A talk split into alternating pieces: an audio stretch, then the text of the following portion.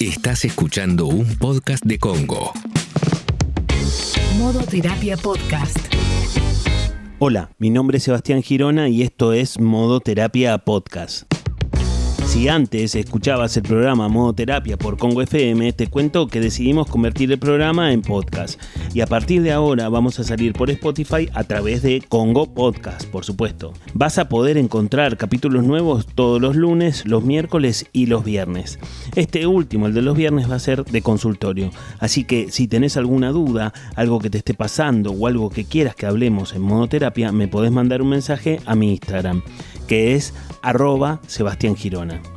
Te cuento también que seguimos los mismos de siempre. Sigue Sucho en la edición de este podcast, sigue Germán Polonsky en el, en el radioteatro y sigue también Ale Dirázar en la locución y va a volver al podcast dentro de poquito, se va a reincorporar dentro de muy poco. En el capítulo de hoy vamos a hablar de algo muy propio de esta fecha. Se nos acerca Nochebuena, se acerca Navidad y, de alguna manera se acercan también los conflictos. Hoy vamos a hablar de los conflictos en las fiestas, ¿no? Porque vieron que existe la música de Navidad, existen las películas de Navidad, las comidas de Navidad. Bueno, también existen los conflictos navideños, que son otro clásico, que son inevitables, evidentemente, porque yo siempre digo en modo terapia que, que los conflictos son inherentes a los vínculos. Entonces, obviamente, en Navidad nos vemos con distintas personas y esto, de alguna manera, le abre la puerta a que existan mayores inconvenientes, sobre todo si esos inconvenientes se vienen incubando a lo largo del año, ¿no? Con familiares o con amigos y demás. Bueno, quizás terminan de aparecer en esta época. ¿Y por qué? ¿No? ¿Por qué será? De alguna manera, esta época nos termina o nos, nos hace son, fechas que suelen sensibilizarnos, ¿no? que suelen conectarnos con sensaciones y con sentimientos eh, con los que no, no estamos tan conectados habitualmente. O sea, de alguna manera esta mayor sensibilidad nos hace a veces estar un poquito más susceptibles, depende de cómo haya sido el año, depende de cómo vengamos nosotros en ese momento, pero todo eso de alguna manera que me pasa a mí y que también le pasa a los demás puede ser un caldo de cultivo para que se generen distintas clases de conflictos, ¿no? Además también yo creo que estamos mucho más sensibles y estamos mucho más susceptibles porque en esta época sucede un fenómeno que es muy particular.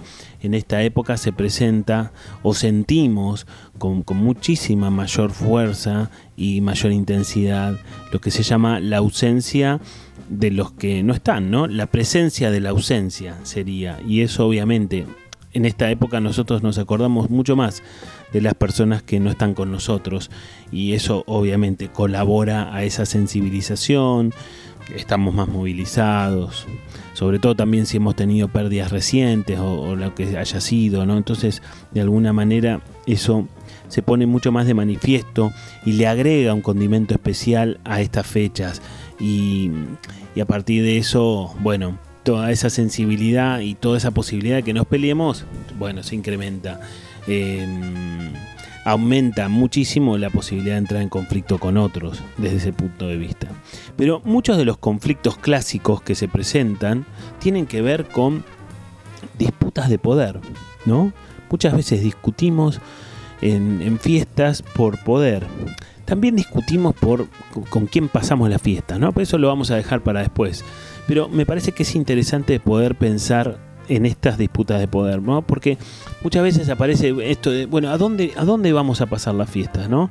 Y, muchas veces por ahí terminás dándote cuenta que sos vos el que pone siempre la casa, ¿no? Che, pero al final lo pongo, nosotros ponemos siempre la casa y tu hermano no la pone nunca, o tu hermana no la pone nunca, ¿no? Bueno, esto habitualmente se presenta de esa manera, ¿no? O porque sos vos el que siempre pone la casa, o porque es el otro y el otro te rezonga a vos porque vos nunca la pones. Digamos, una, de alguna manera eso puede ser también un conflicto de poder, porque el que pone la casa también del otro lado lo puede usar como para armar el menú, entonces le va dando indicaciones, como yo pongo la casa, vos tenés que traer esto, vos tenés que traer lo otro. A veces también se presentan conflictos, ¿no? Esto, esto tiene que ver con quién cocina cada qué cosa, ¿no? Porque a veces también en la repartija resulta que a tu hermano siempre le toca traer una pavada y a mi hermana le toca cocinar todo para un batallón.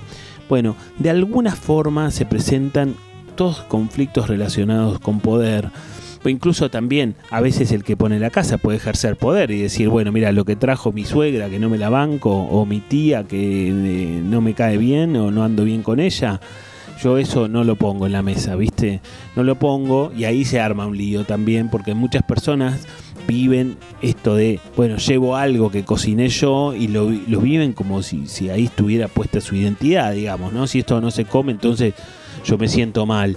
Y entonces se generan muchos conflictos y muchos problemas que de alguna manera le dan un color o le dan una tensión bastante fea a lo que podría ser una festividad, ¿no? Digo podría ser porque no todo el mundo lo vive de la misma manera. Después de esta pequeña pausa seguimos con los conflictos en las fiestas en modo terapia podcast.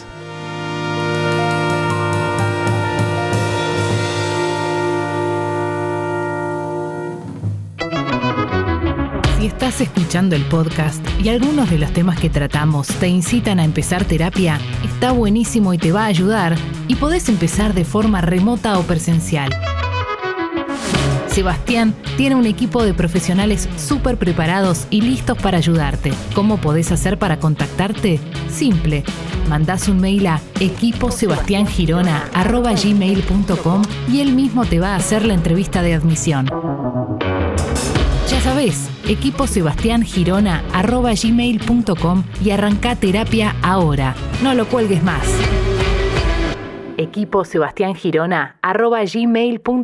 Modo terapia.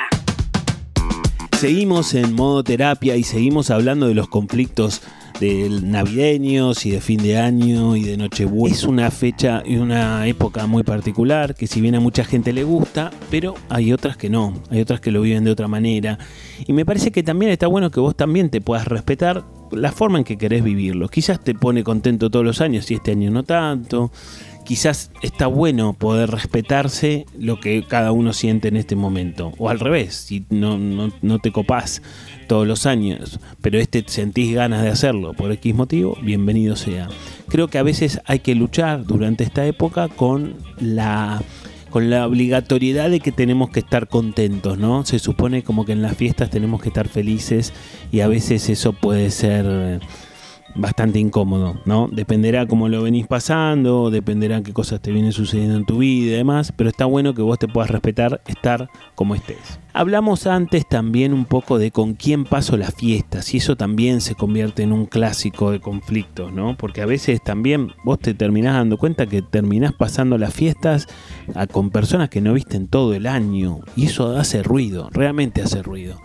Yo siempre aconsejo, me parece que está bueno compartir las fiestas con las personas que yo comparto mi vida durante el año. Creo que es un momento tan especial y tan particular que está buenísimo poder compartirlo con personas con quien yo me sienta cómodo y con quien yo me sienta que puedo ser yo mismo, ¿no? Porque soy yo mismo todo el año con esas personas y entonces está bueno tener ese criterio prioritariamente. Pero esto a veces no se puede, lamentablemente a veces no se puede por un montón de motivos, porque tu pareja quiere festejar con otras personas o quieren juntar toda la familia y está bueno también en algún punto. Yo creo que está bueno poder pensar algunas cosas desde ciertas lógicas, ¿no? Entonces yo podría decir, bueno, mira, yo tengo que pasar las fiestas con la familia de mi novia, también viene mi familia, además, y la familia de mi novia viene un, eh, la madre de mi novia tiene una amiga que conoció en un trabajo y que está colgada para la fiesta, la verdad es que a mí no me representa absolutamente nada esta persona, yo no quisiera pasar la fiesta con esa persona o con estas otras personas o con lo que sea en, tal situación.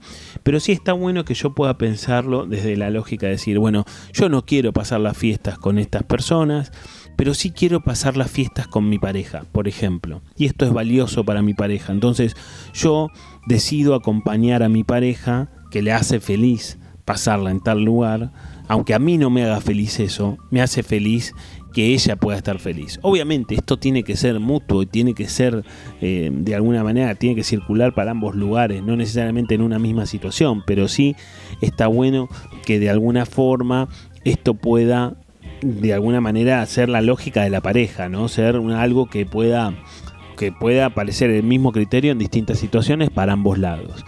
Pero creo que está bueno pensarlo un poco desde ese lugar. Así que mm, esperando que les haya servido este modo terapia en relación a los conflictos de fin de año, de las fiestas y etcétera. Esperando que no se peleen demasiado y que coman toda la comida que, que esté sobre la mesa y que cada uno pueda tener su lugar y su participación dentro de estas fiestas y deseándoles muy feliz Navidad y feliz Año Nuevo, los dejamos en este modo terapia podcast y los esperamos en el siguiente. Modo terapia. Fue un podcast de Congo.